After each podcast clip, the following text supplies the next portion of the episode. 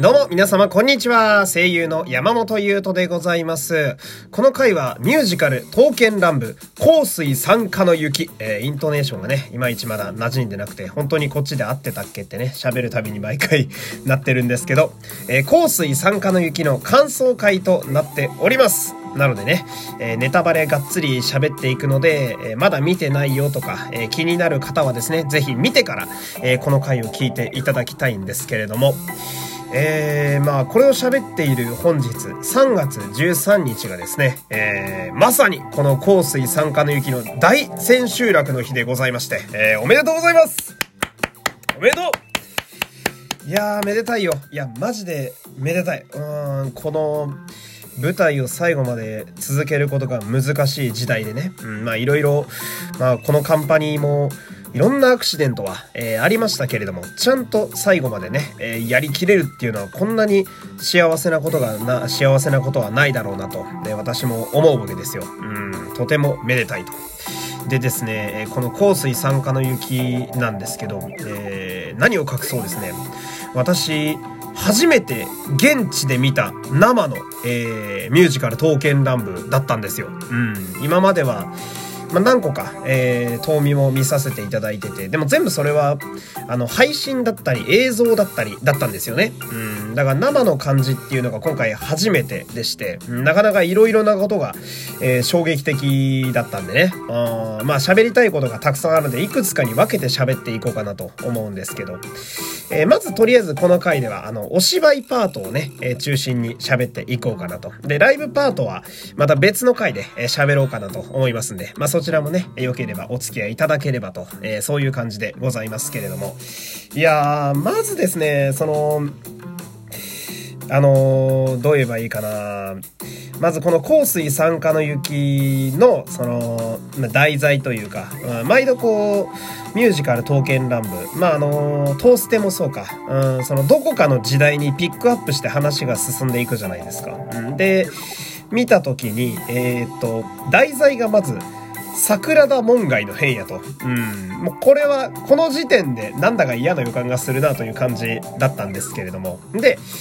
まあ実際ストーリーが始まり見始めて、うん、その、最初に出てくる人物が、えー、後に大老となる井伊直輔と、そしてあの塾を開いていた吉田松陰なわけですよ。うん。で、しかもその二人がなぜか仲良くなるという時点で 絶対シビアなストーリーになるやんけど。うん。もう、その話、最初のスタートの時点で、まあ、頭には安政の大国とかね。ああ、これは悲劇の始まりだぞとか思ったりするのがいっぱい浮かぶわけよ。で、この、まあ私はそのトーステもトーミもそうなんだけど、そのこの刀剣乱舞の舞台におけるストーリーの面白さとして一つ私あると思うのが、その、まあ、歴史がさ、そこの部分だけ、えー、で見てみると、まあ、いい方向に行っていたとしても、正しい歴史の流れで見てみると、実は違うよ、みたいな。で、えー、刀剣男子たちは正しい歴史を守るために戦わなきゃいけないわけだから、いいように言ってるように見える歴史に対して、刀剣男子たちがどういう決着をつけるのかっていう葛藤だったり、ぶつかり合いだったりが俺はすごい、このコンテンツの面白さだと思ってるんだけど、それが、バリバリ出てたストーリーだったので、香水参加の雪は。えー、個人的にはすごく刺さりましたね。うん。で、特にその、まあ、これは私トーステを最初に見た時に特に思ったことで今もずっと面白いなと思ってるとこなんですけどその、ま、刀剣男子っていうのは、まあ、刀なのでそのもともと持ち主だったりゆえんがあったり主がいたわけじゃないですか。うん、でそんな元々の主たちにその歴史上の旅の中で出会ってしまうと。うん、で出会ってしまってなんか歴史が本来のものじゃどんどんなくなってきてるぞ、みたいな。うん。だけど、俺は刀剣男子だから、流れをちゃんと守らなきゃいけないと。うん、どうしよっかな、みたいな、このあたりの葛藤がね、すごいあるのが好きで。で、今回は本当それがよく出てて、うん、まあ、南線だったり、あとは、伊蔵と対峙した肥前だったりとかさ、うーん、で、古流くんも頑張ってたし、みたいな。で、その辺を理解した上で、一歩距離を置いてるマンバだったり、えー、あと、カネさんだったり、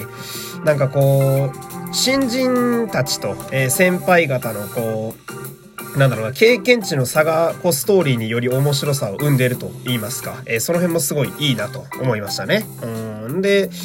葛藤の部分で言うと、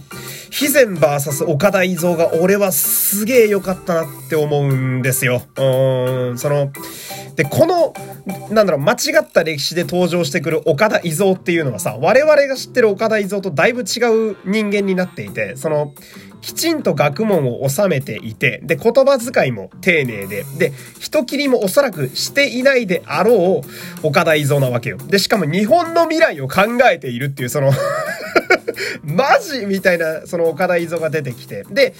その、なんだろう、本来の歴史の遺像と比べると、こっちの間違った歴史の遺像の方が、まっとうな人間ではあるはずなんだけど、正しい歴史ではないので、うん。で、しかも対峙する肥前忠宏は、その、岡田伊蔵の刀だったわけでしょ？だから、正しい歴史の遺像をする、あ遺像を知ってる肥前からすると違和感しかないわけじゃないですか。なんだこいつみたいな。うん。それを、チャンバラしながら、こう、葛藤をぶつけ合ってる感じがすげえ良かったですね。さあどうするっていうのがすごい出てるというか。で、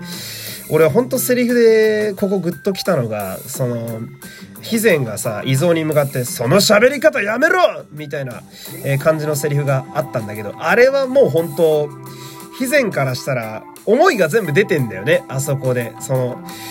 あれ俺の知ってる持ち主の感じと全然違うぞ。誰なんだお前は。お前本当に岡田伊蔵なのか？でも、この岡田伊蔵は、なんか血まみれになってるというか、人切りじゃないのか、そうか、うーん、いいのか？いや、なんだその口調になるわけですね。うん、この辺がすごいよく出てたなと。うん。で、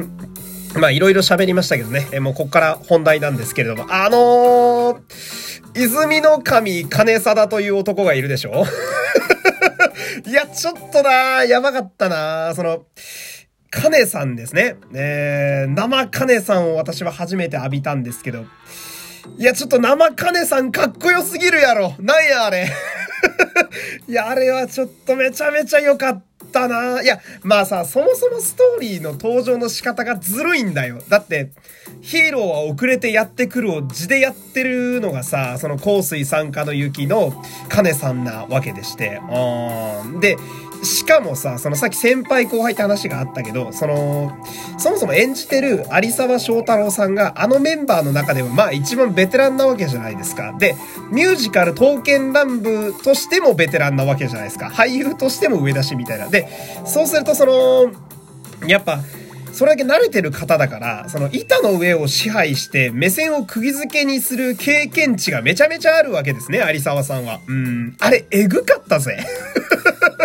いや、もちろん、その、さっきも言ったけど、ストーリー上の演出だったり、その、あそこのめちゃめちゃピンチのところで出てきたら、まあ正直出てくる男子が誰であったとしてもかっこいいとはなるんだけど、でもやっぱあそこでカネさんが出てくるっていうのは、うん、ひときわ良かったと言いますか。うん。で、あの、なんだろうな、やっぱカネさんはさ、その、さっき葛藤する男子たちのやつが俺好きだって話をしたけど、やっぱ、うーんって悩んだりだとか、どう、どうすればいいんだってなってるやつが多い中で、まあまあまあまあ、みたいな、お前はそのまま行けよとかさ、ああ、大丈夫だよってこう、大きい、こう、なんだろうな、視野で見てるとこのかっこよさと言いますか。うん。で、なんか衣装も豪華になってたし、あれ多分極めってやつだよね。あの、いわゆる極めだと思うんだけど、なんか衣装もすげえ、より新選組っぽくなってたし、うん、あの包み込まれるような兄貴感、あれはたまらなくいいですね。うん、あれは、あれ憧れない男いないからね。いや、なんかね、聞いてたのよ、その、なんだろう、豆乳のカネさんは男性ファンも結構いるみたいな話を聞いてて、あ、そうなんや、ぐらいで聞いてたけど、いや、あれはね、めちゃめちゃファンになる、正直。超かっこいいよ。うん。で、声もかっこいいんで、有沢さんは。なんか、すごい男らしい低いだけじゃねえんだよな。こう、たくましい感じの声をしていてさ、声に張りもあるし、うん。で、やっぱ、バーンってこう舞台上で張る発声もやっぱ彼も経験値で身についてるから、どこの場面でいても彼が喋ったらやっぱ目がそっちに行っちゃうし、で、やっぱり、盾と踊りがべらぼうにうめえから どのシーンもすごい絵になりますね。あやっぱり、あの登場シーンのミュージカル一連の流れはもう最高でしたね。あんなもんヒーローじゃん、ただの。俺すごい思ったんだよな。そのやっぱ心つかまれたのが、やっぱ私ヒーローものが大好きなので、仮面ライダーが大好きなんですけど、もう、あのー、だから、香水参加の雪生で見た時に思ったのが、その、カネさんはすごいヒーローだなって思ったし、で、それを演じる有沢翔太郎さんは間違いなくめちゃくちゃスターだなって思ったのよ。うん。だからすごい心を持ってかれたというか、うん。でね、ちょっとだけライブパートの話するけど、あのー最初私、あの、セレクトボタンのペンライトね、あの、ボタンを押すだけでパッて変えられる。あれを私、マンバのアイボリーにしてたのよ。うん。だけど、ごめんなさい。途中で、あの、ペールブルーグリーンですか？うん、あのまあ、彼のね、えー、ペールプルブルーグリーンだね。うん、言えなくなってるけど、興奮しすぎて。カネさんの色に途中で変えちゃいましたね。押し増し、押し変っていうのかな？わかんないけど、ちょ